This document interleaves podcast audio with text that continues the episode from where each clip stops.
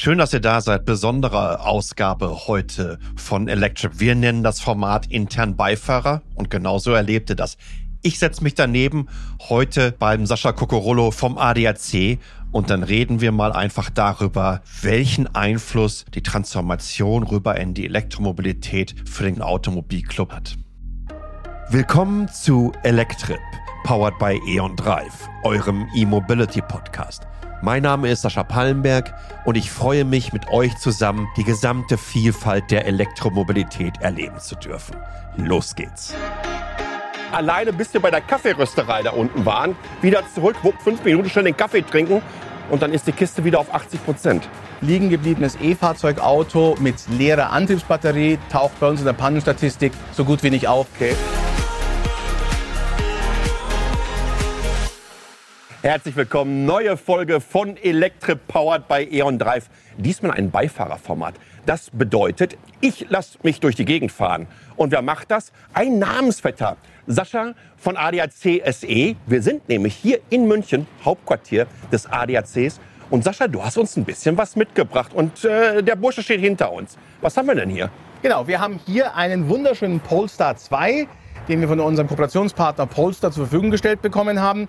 Mit dem machen wir heute eine kleine Spritztour. Schauen wir, wie er sich fährt, wie schnell er fährt, wie gut er fährt, wie er sich mit der Batterie verhält und was wir sonst noch alles zum Thema Elektromobilität wissen wollen. Und dazu haben wir uns eine Route zur Raststätte Irschenberg. Man hört ja so einiges von der Irschenberger Raststätte.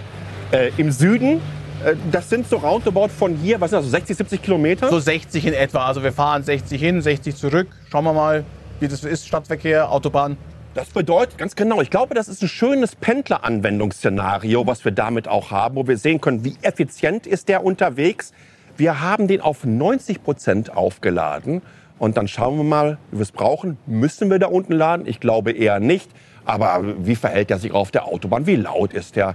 Und während dieser Fahrt werden Sascha und ich mal ein wenig detaillierter über die ganzen Entwicklungen der Elektromobilität sprechen und was es auch für den ADAC bedeutet. Ich würde sagen, äh, wir satteln die Hühner bzw. den Polster und fahren nach Irschenberg. Super. Sascha, absolutes Kaiserwetter, während wir hier in München losfahren. Da kann ich mich ja wirklich gar nicht mehr dran erinnern. Es ist jetzt morgens 9.30 Uhr, nahezu keine Wolken am Himmel. Wir verlassen gerade den Parkplatz und die Ladestation vor dem Hauptquartier hier vom ADAC. Genau. Und wir fahren Richtung Süden. Ja, wir machen heute eine kleine Spritztour, genießen das schöne Wetter und schauen mal, wie weit wir mit unserem Auto kommen. Also weit genug werden wir auf jeden Fall kommen. Ich glaube, wir sind hier mit 90 Prozent losgefahren. Sind das eigentlich auch so Anfragen, die ihr von euren Mitgliedern bekommt in Richtung Reichweitenangst und meine Güte, das ist noch nichts für mich? Müsst ihr da viel naja, Aufbau- und Aufklärungsarbeit leisten? Absolut, absolut. Ich sage immer, wir müssen mit diesen Mythen aufräumen. Und die Reichweitenangst, das ist, das ist so ein Thema, dass das immer noch tief und fest in den Köpfen verankert. Da hat man schlussendlich das Startszenario von vor 10, 12 Jahren, als die Ja. ersten E-Autos auf den Straßen waren, aber es halt keine Ladesäulen gab, es keine Wallboxen gab und man tatsächlich echt Schwierigkeiten hatte, unterwegs zu laden. Da hat man gemerkt, ui, der hat nur 200 Kilometer, die nächste Ladesäule ist vielleicht 250 weg, was mache ich dann? Das ist aber passé, das ist Vergangenheit.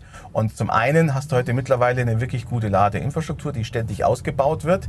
Zum anderen hast du aber auch tatsächlich ähm, mit den Autos mittlerweile einfach Batterien, die von der Reichweite her viel besser sind und das, was du im ta- tagtäglichen Alltag fährst, locker stemmen.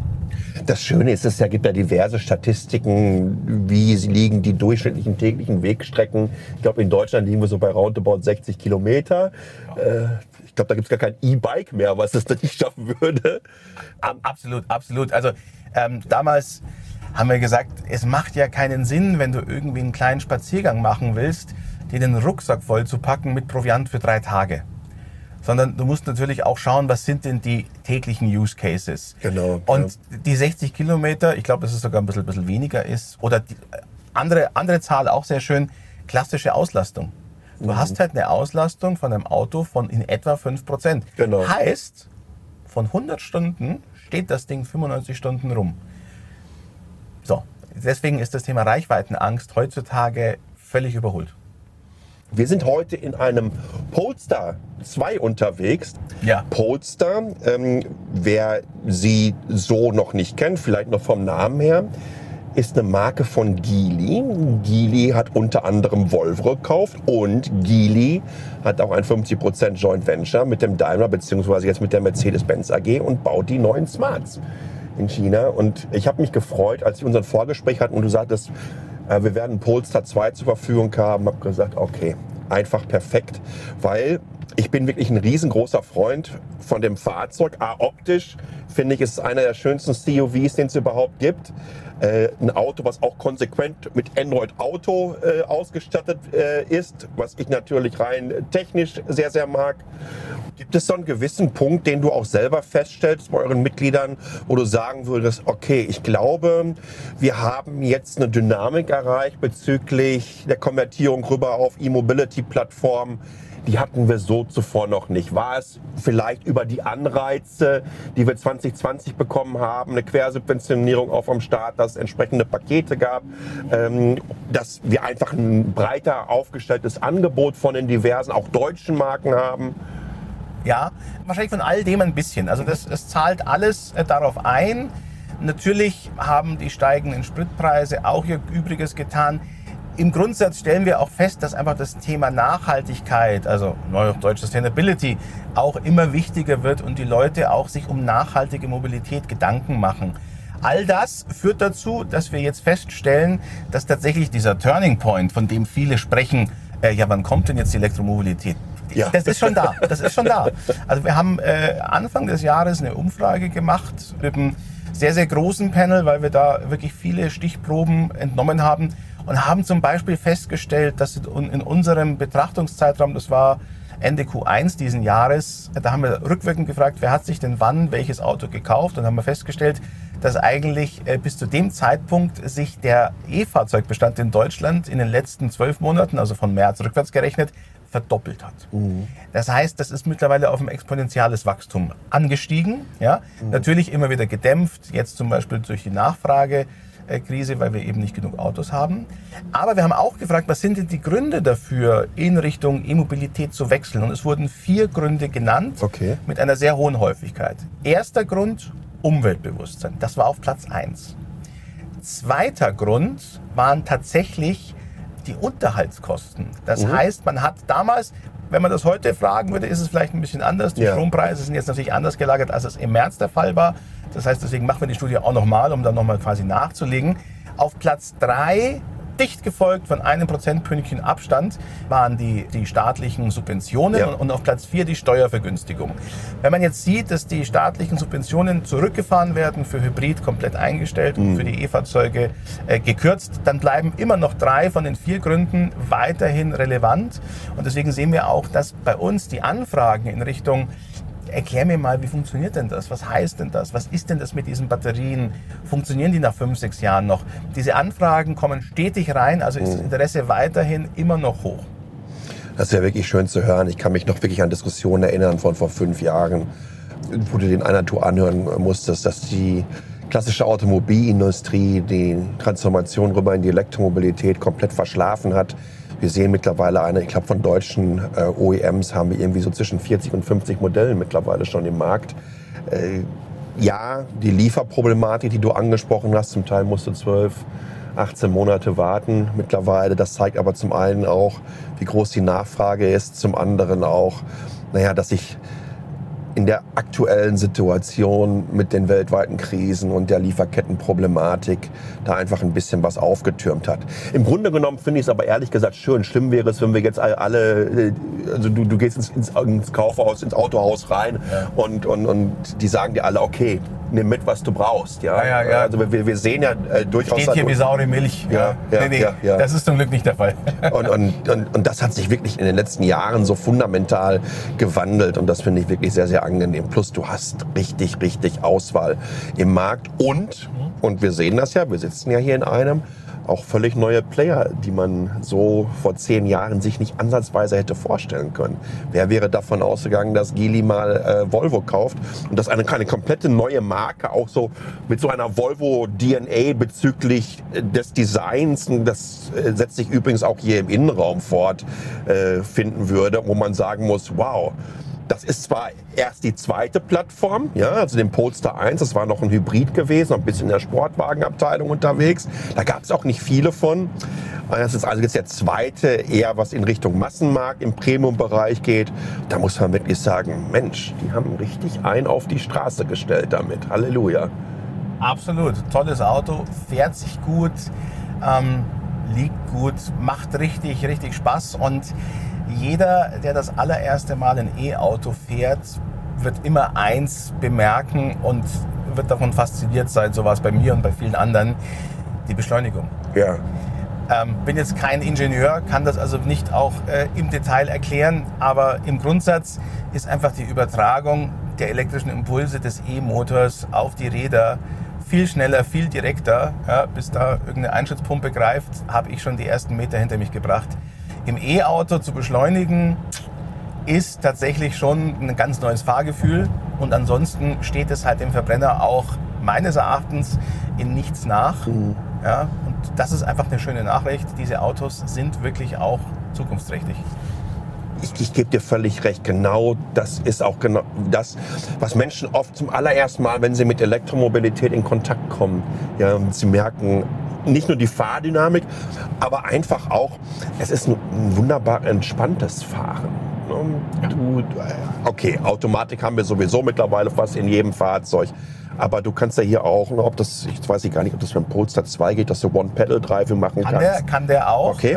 Äh, ist auch äh, momentan so eingestellt. Ja. Rekuperation, das ist das Stichwort. Das heißt, in dem Moment, wo ich vom Gaspedal gehe, wird sozusagen aus der Bewegung heraus des, der Räder rekuperiert. Die Batterie wird aufgeladen und das Fahrzeug bremst ab. Das heißt, wenn ich das ein bisschen raus habe, man muss sich daran gewöhnen, weil man es eben vom Verbrenner her nicht kennt, mhm. dann kann ich wirklich mit nur einem Pedal durch Drücken und Loslassen wunderbar die Geschwindigkeit modulieren und habe ein extrem komfortables Fahrgefühl. Ich hätte jetzt fast gesagt, wer hat es erfunden mit der Rekuperation? Da bin ich mir nicht ganz sicher. Aber zum allerersten Mal, als auch in den Medien präsenter wurde, war 2009er Formel 1 Saison. Da gab es zum allerersten Mal ähm, den Elektromotor, den man bekommen hat, mit einer entsprechenden Batterie, die dann auch wieder aufladen konnte. Interessanterweise hat damals noch Brown gewonnen mit einem konventionellen System, weil die waren eine Ecke leichter gewesen, aber die haben vor allen Dingen aerodynamisch äh, waren die weiter vorne gewesen als alle anderen. Als ich damals noch beim Daimler war, ich war ein paar Mal bei unserem Formel 1 Team und durfte es mir auch angucken äh, es ist schon ein absoluter Wahnsinn, wenn ihr seht, äh, wie groß ein 160 PS Motor in einem Formel 1 Fahrzeug ist. Du denkst, du könntest das in ferngesteuerte Auto verbauen. Ein absoluter Wahnsinn. Die Batterien hauchdünn mittlerweile. Absolute Hochleistungsbatterien, die natürlich auch kontinuierlich Last und Lastenwechsel haben. Also sie werden aufgeladen, dann wieder entleert auf der nächsten Runde. Und das sind, glaube ich, auch jetzt Jahre später ähm, Technologien, die auch entsprechend in den Serienbereich hineingehen werden und von dem wir letztendlich alle profitieren werden. Wir sind jetzt hier aus aus München raus. Nochmal, ich kenne mich in München jetzt nicht so wirklich aus. Ne? War das der Münchner Ringe, bei dem wir gerade gefahren sind? Genau, genau. Wir sind sozusagen äh, von unserer Zentrale aus über den mittleren Ring, so heißt er, in Richtung Süden gefahren und fahren jetzt äh, auf die Autobahn. Also wir sind schon auf der Autobahn, auf der 995, so eine kleine Zubringerautobahn und bewegen uns jetzt Richtung Süden, wollen das schöne Wetter genießen und machen, wie gesagt, eine kleine Spritztour freue mich sehr drauf. Übrigens, was ihr jetzt hört, ist im Grunde genommen ja, die Geräuschkulisse, die wir so bei Roundabout 100 bis 110 km/h haben. Da merkt man wirklich auch sehr, sehr gut, äh, ja, es kommen noch ein paar Windgeräusche rein, aber dieser Polestar 2 ist eigentlich auch wunderbar gedämmt. Äh, Abrollgeräusche, generell habt ihr das ja eher so in einem Bereich, so ab 60 km/h hörst du kaum noch Motorgeräusche, dann sind Wind- und Abrollgeräusche eigentlich für diese Kulisse zuständig. Aber ich bin ganz ehrlich sehr, sehr überrascht, äh, wie ruhig dieser Polestar sich auch verhält. Und da sind wir wieder bei, bei diesem Thema. Ne? Es ist ein sehr, sehr entspanntes Fahren. Äh, du kannst jetzt hier locker äh, durchcruisen.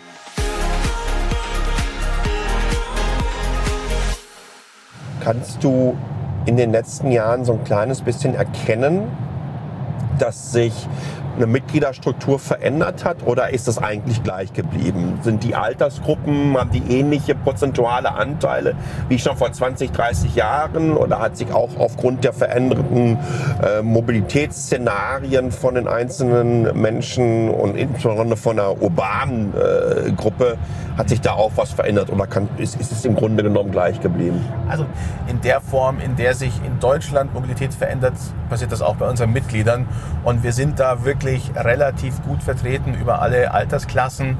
Natürlich haben wir mehr den Fokus auf die Automobilfahrer. Das heißt, dann, wenn sozusagen das Eintrittsalter für das erste eigene Auto beginnt, da steigt bei uns natürlich dann auch die Anzahl der Mitglieder. Ja. Ähm, das hat sich in den letzten Jahren schon so ein bisschen nach hinten verschoben.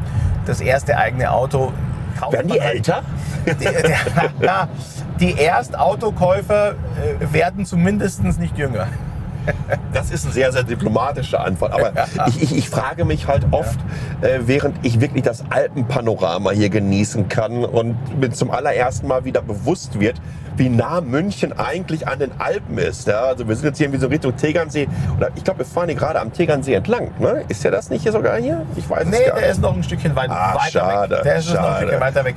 Der ist nicht ganz so nah. Ich dachte, ich könnte mit nicht vorhandener Ortskenntnis aufgrund der Kartenabbildung glänzen, ja. aber dem war nicht so. Der Seehammer. Der Seehammersee, das ist der Seehammersee nicht ganz so bekannt wie der, wie der Tegernsee, aber äh, auch ein schöner See. Aber ja, ich frage mich gerade, um zurückzukommen auf die Frage. Äh, ich kann mich noch gut daran erinnern, als ich 17 wurde, habe ich die Tage, die 365 bis zum 18. Geburtstag halt rückwärts gezählt. Ja. Und es musste alles genau passen, dass der Führerschein am 18. Geburtstag auch da ist und ich dann die erste Runde drehen kann. Also ihr seht schon, äh, dass sich das vielleicht so ein kleines bisschen verändert hat. Ne? Ja, absolut. Also genaue Zahlen habe ich jetzt ad hoc nicht dabei, aber klar, die Führerschein-Durchdringung äh, der 18- bis 22-Jährigen ist heute nicht mehr ganz so hoch, wie sie das noch vor 10, 15, 20 Jahren war. Der Führerschein ist nach wie vor wichtig, weil auch wenn man kein eigenes Auto besitzen will, möchte man zumindest in der Lage sein, mal eines dann und wann ad hoc fahren zu können. Stichwort ja. Carsharing, äh, Stichwort Car as a Service. Also quasi Auto fahren zu können ist schon wichtig ja, aber nicht zwingend mit dem eigenen besessenen Auto, äh, das man selbst besitzt. Das kommt dann, wie gesagt, erst später. Das kommt dann beispielsweise über den Beruf, wenn man dann mal so in Richtung erster Firmenwagen schielt. Das kommt natürlich mit der Familie, wenn man feststellt, so, jetzt kommen neue Use Cases hinzu mit Kindern, die müssen in die, in die Betreuungseinrichtungen gefahren werden, etc. Die Einkäufe werden, werden größer. Dann merkt man schon, dass das Auto dann doch wieder einen wichtigen Stellenwert einnimmt. Aber wie gesagt, alles nicht mit 20, 22, 25, sondern eher dann 30 plus. Ja, ich finde das wirklich hochinteressant. Bin übrigens auch gespannt darauf, ob die Transformation rüber in die Elektromobilität sich hier in irgendeiner Art und Weise auswirkt. Ja? Du hast gesagt, das Hauptargument dafür ist bei euren Umfragen erstmal der Punkt Nachhaltigkeit. Ich glaube einfach, dass wir auch eine Generation die jetzt in ins führerscheinfähige Alter kommen, heranwachsen sehen, äh, für die das genauso ganz, ganz, ganz weit oben ist, vielleicht sogar noch fundamentaler verankert ist, auch in der Sichtweise und dass da wiederum Elektromobilität ja durchaus eine entsprechende Alternative ist. Nicht nur in Teilen von Deutschland, in denen wir uns jetzt gerade befinden, weil ich frage mich auch gerade hier, ohne Auto wird es ein bisschen schwieriger, wo wir jetzt hier gerade sind. Ne? ja klar, in, in ruralen Gebieten ist es halt doch noch eine andere Frage, wo du halt kein dichtes ÖPNV-Netzwerk hast, ähm, wo halt kein Schernau-Auto äh, vor der Tür steht. Ähm, ja, da musst du entweder auf ein E-Bike setzen, ja, was wir übrigens auch bei uns im Angebot haben, oder eben auf das gute alte Auto, entweder als Verbrenner oder noch besser als E-Fahrzeug. Wir haben jetzt hier so gerade mal 13 Prozent verbraucht. Wir sind vom ADAC Hauptquartier in München zur Raststätte Irschenberg äh, unterwegs, beziehungsweise biegen da genau gerade ein. Und äh, dann haben wir beide erstmal zusammen einen kleinen Kaffee. Ja, den brauche ich. Zweiter Kaffee vor zwölf muss sein.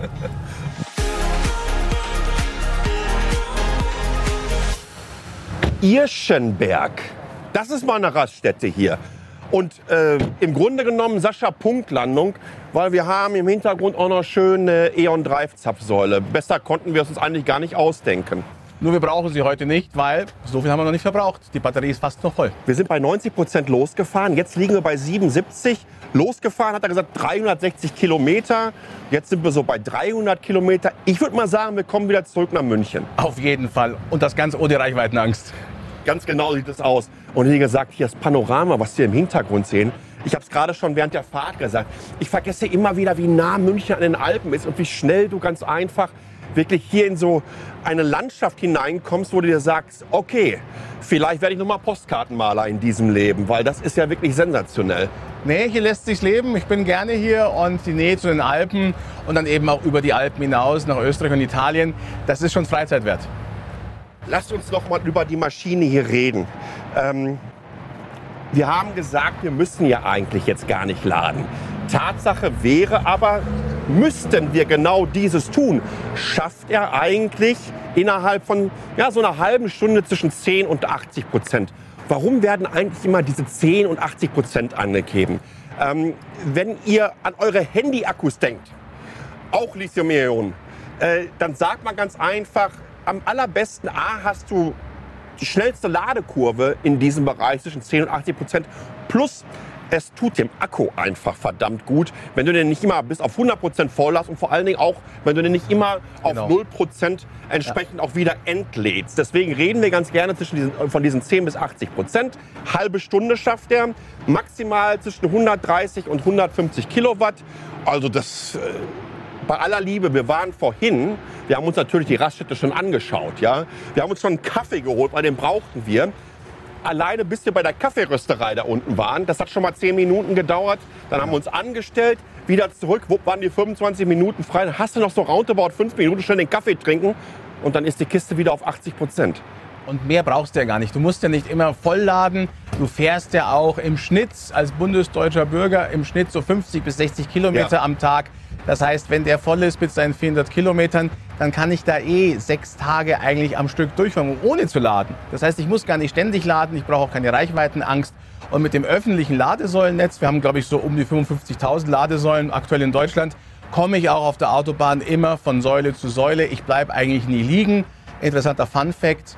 Liegen gebliebenes E-Fahrzeugauto mit leerer Antriebsbatterie taucht bei uns in der Pannenstatistik so gut wie nicht auf. Gibt es nicht. Passiert Okay. nicht, weil die Leute, die E-Auto haben, das wissen, weil sie planen können, weil die Batterie auch nicht, nicht so schnell leer wird. Das heißt, diese Reichweitenangst, ich sage es gerne nochmal, ist unbegründet. Wir reden viel über das öffentliche Laden, aber man kann natürlich auch zu Hause laden. Habt ihr vielleicht schon mal gehört, die sogenannten Wallboxes. Gibt es in zwei Varianten, 11 Kilowatt und 22 Kilowatt. Einziger Unterschied ist, die 22 Kilowattstunde musst du dir genehmigen lassen von deinem Netzbetreiber, weil du damit eine sehr hohe Stromlast zu Hause erzeugst. Okay. Und ein lokaler Energieversorger muss das genehmigen. Die 11 Kilowatt musst du nur anmelden, ist nicht genehmigungspflichtig und los geht's. Sascha, wir reden viel über australische Rockbands, unter anderem auch über ACDC. Ja. Äh, äh, wo kommt das überhaupt her? Ja. Ähm, man sieht es über und überall. Ja. Ähm, keiner weiß es so genau zu erklären, aber dafür haben wir dich ja hier. Genau. ACDC, ACDC, auf Deutsch Wechselstrom, Gleichstrom. Jeder kennt das, zu Hause haben wir Wechselstrom. Ganz klassisch, das ist der Strom, der einfach über lange Strecken mit wenig Verlusten transportiert werden kann. Deswegen fürs öff- öffentliche Stromnetz das Richtige. Wenn du Strom speichern willst in der Batterie, geht das natürlich nur als Gleichstrom, weil du hast einen Pluspol, einen Minuspol und dazwischen baut sich die Energie auf. Das heißt Gleichstrom. Wenn du jetzt zu Hause lädst, macht die Wallbox folgendes. Sie nimmt den Wechselstrom aus deinem Haus, den sogenannten Alternate Current, AC, und wandelt den um in Direct Current, DC, und steckt den in dein Auto. Das hat ein bisschen Verlust, weil das Wechseln eben ein bisschen Energie kostet. Und deswegen ist es ein bisschen langsamer. Deswegen typischerweise die 11 Kilowatt oder die 22 Kilowatt. Bei den Schnellladesäulen, die wir vom öffentlichen Ladenetz kennen, haben wir gleich direkt aus der Buchse DC Gleichstrom. Das heißt, der Gleichstrom fließt von der Quelle in das Ziel direkt ohne Umwege. Deswegen sind viel höhere Ladezyklen und Ladegeschwindigkeiten möglich. Bis zu 300 Kilowattstunden, deutlich mehr als zu Hause. Deswegen auch Schnellladen. Deswegen in einer halben Stunde ist der Akku voll genug für eine lange, lange weitere Strecke. Ihr wisst Bescheid. Mein kommender Publikumsjoker, falls ich noch mal bei Wer wird Millionär aufschlagen werde. Wir haben gesagt, wir reden so viel über Laden, müssen aber gar nicht laden. Warum denn nicht? Äh, wir fahren jetzt gleich wieder zurück nach München. Und ich glaube, das, was wir gerade so abgebildet haben hier auf dieser Fahrt, ist so ein klassisches Pendler-Szenario. Okay, wir sind auf der Autobahn unterwegs, so zwischen 100 und 120 km/h sind wir gefahren. Aber wir haben auch den typischen Münchner Stadtverkehr mal genau. kennengelernt. Die Münchner Ringe, also viel Stop and Go. Und ich glaube, das ist eigentlich ein ganz, ganz schöner Anhaltspunkt, um zu sehen, wie die Verbrauchswerte sind. Komme ich damit überhaupt hin? Und dass es vor allen Dingen funktioniert. Und dass es funktioniert, das zeigen wir euch jetzt, indem wir jetzt, wir haben Kaffee getrunken, haben das schöne Wetter und das Alpenpanorama genossen. Absolut. Du hast uns noch ein bisschen was über Rockmusik aus Australien erzählt und den, den, Alternate Currents und äh, Direct Currents. Wir fahren jetzt zurück in die Landeshauptstadt. He? Machen wir und dann geht's von ACDC zurück zum ADAC.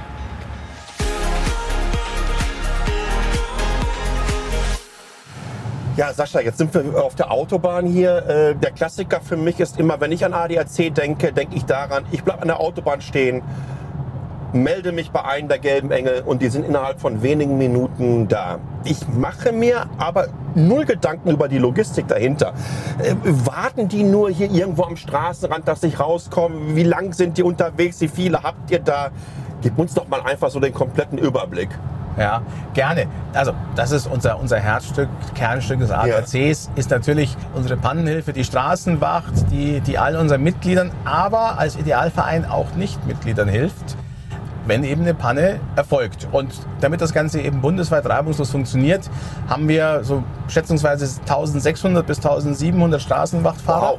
die halt wirklich rund um die Uhr im Schichtbetrieb morgens, mittags, abends, nachts da entsprechend ihre Routen abfahren. Die sind ständig on the road, die fahren wirklich immer zwischen den Ballungszentren so, dass sie quasi schon auf dem Weg sind, bevor du überhaupt anrufst. Ja? Ähm, Deutschland ist aufgeteilt in, äh, ich glaube, drei große Gebiete. Teilweise ist das auch übergreifend. Da sind wir auch in Abstimmung mit unseren Nachbarländern und den Nachbarautomobilclubs zu denen wir einen guten Austausch pflegen. Aber in diesen drei großen Gebieten werden dann eben die Fahrzeuge disponiert. Ich habe mir das, das mal anschauen dürfen. Mhm. Spektakulär. Da hast du halt eine riesige Leinwand, die dann sozusagen in meinem Fall den süddeutschen Raum zeigt. Und dann siehst du halt, wie da eben hunderte von Fahrern äh, über die Karte fahren. Wo sind die aktuellen äh, Pannenfälle? Und dadurch, dass das eben ein wirklich über Jahrzehnte ausgeklügeltes, gut eingespieltes System ist, ist der gelbe Engel auch so schnell bei dir. Stichwort, der gelbe Engel ist schnell bei mir. Die sind kontinuierlich in Bewegung. Was, was, was fahren die so im Jahr? Was fahren die am Tag? Also die fahren am Tag locker so zwischen 300 und 400 Kilometer. Im Jahr so in etwa so 70.000 Kilometer.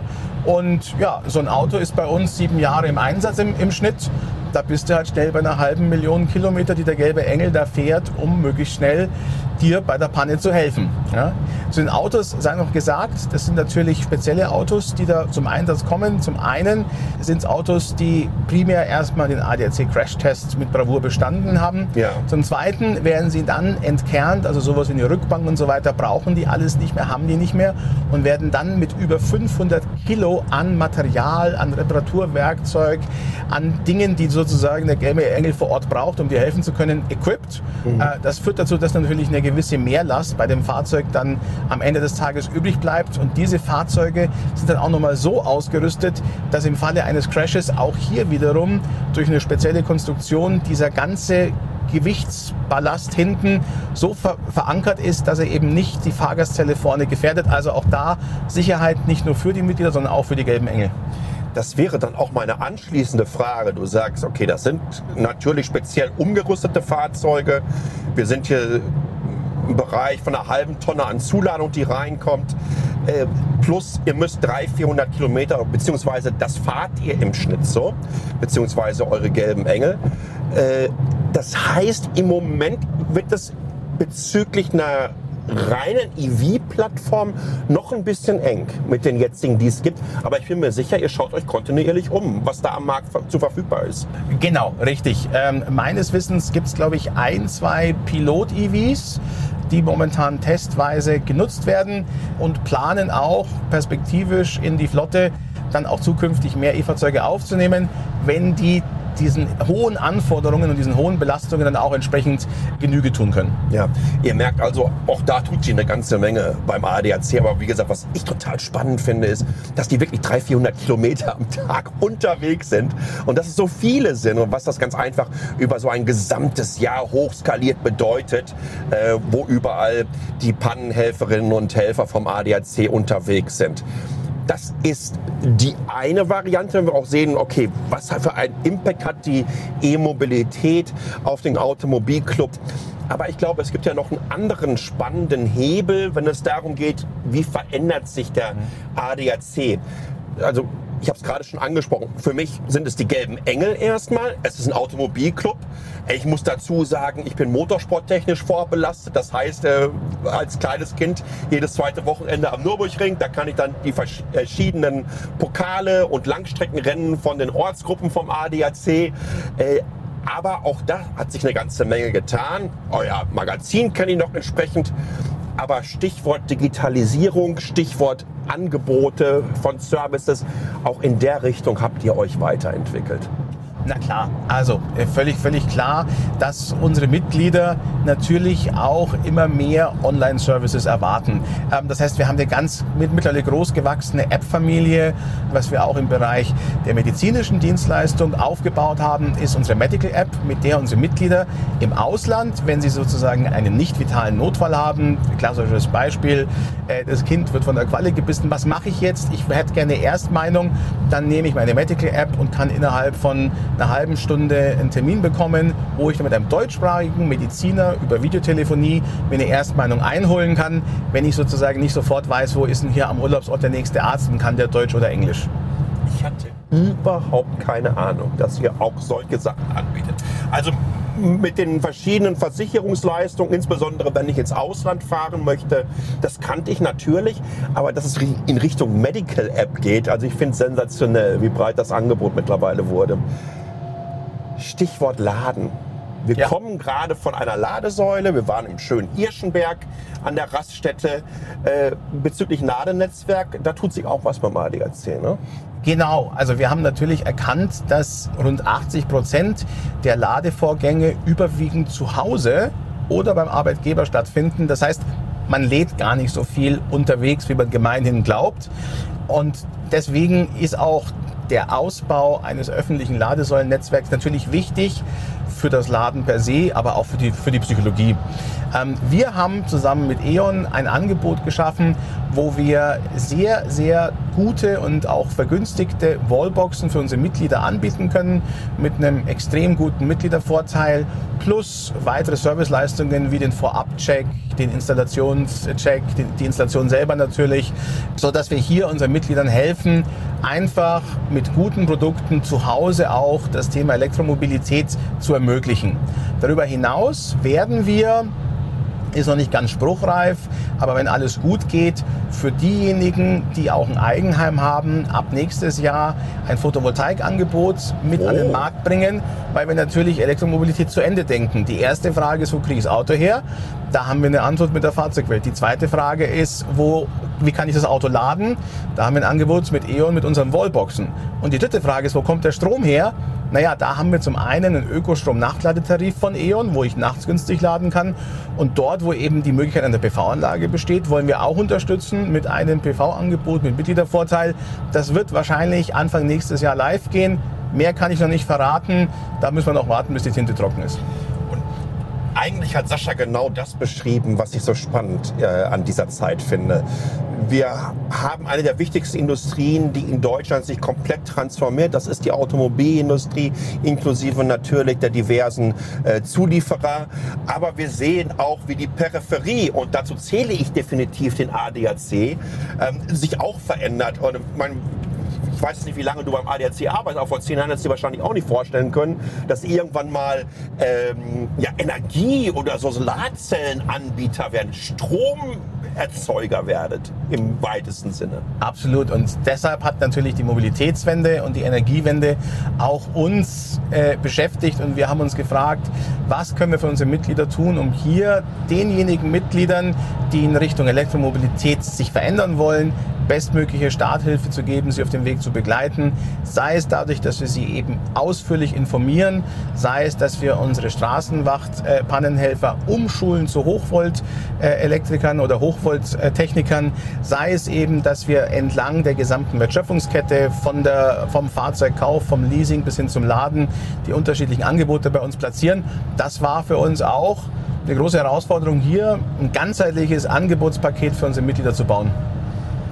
Übrigens das Learning des Tages, der Hochvolttechniker, den nehme ich auch genauso mal mit, den werde ich in meinem Lebtag nicht mehr vergessen. Ich finde es ganz fantastisch. Wir haben noch nach München 23 Minuten, ihr Lieben. Wir liegen bei 70 Prozent äh, Ladung, beziehungsweise 70 Prozent ist die Batterie noch voll und fahren ganz gemütlich bei herrlichem Wetter mit 120 km/h. Ich äh, gebe das mal immer wieder an.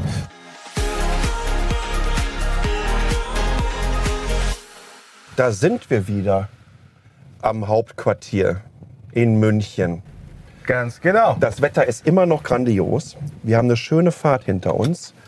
Liegen ladestandsmäßig bei 64 Prozent. Das bedeutet, Sascha, 26 Prozent. 26 Prozent haben wir verbraucht, Ja. sind etwa 120 Kilometer gefahren. Also irgendwie so im Bereich 400, 500 Kilometer. Würde man mit diesem Fahrszenario kommen, was wir Auf jeden Fall. Wir hatten auch einen schönen Mix. Wir hatten ein bisschen Stop and Go, wir hatten den mittleren Ring, wir hatten Stadtverkehr, wir hatten Autobahn 120 mal 130, also jetzt auch nicht, nicht ganz langsam. Und damit eigentlich, wie ich finde, ein super Verbrauchsschnitt. Ich muss sagen, mit dem Auto kann man sehr gut zurechtkommen. Aber vor allen Dingen äh, möchte ich mich natürlich bei dir bedanken, dass du dir die Zeit genommen hast, dass der ADAC SE uns dich zur Verfügung gestellt hat, dass du uns erklärt hast, was, was passiert denn überhaupt, Ja. um wirklich eine Perspektive darauf zu bekommen, auch wie breit Elektromobilität aufgestellt ist und in welche Richtung ihr schon denkt. Vielen, vielen Dank, dass du das so arrangiert hast. Und wenn ihr noch mehr von solchen Beiträgen wollt, aka mehr Elektrik powered bei E.ON Drive, dann abonniert uns ganz einfach auf unseren Kanälen. Ihr findet uns auf verschiedensten Podcast-Plattformen, Apple, Spotify, ähm, Amazon, Google und wie sie alle heißen. Die nächsten Ausgaben werden ähnlich spannend werden. Lasst uns ein Like da und ein Abo und freut euch drauf. Schönen Dank fürs Zuhören. Das war Electrip, powered by E.ON Drive. Mein Name ist Sascha Pallenberg. Euch vielen Dank fürs Zuhören und bis zum nächsten Mal. Ich freue mich auf euch.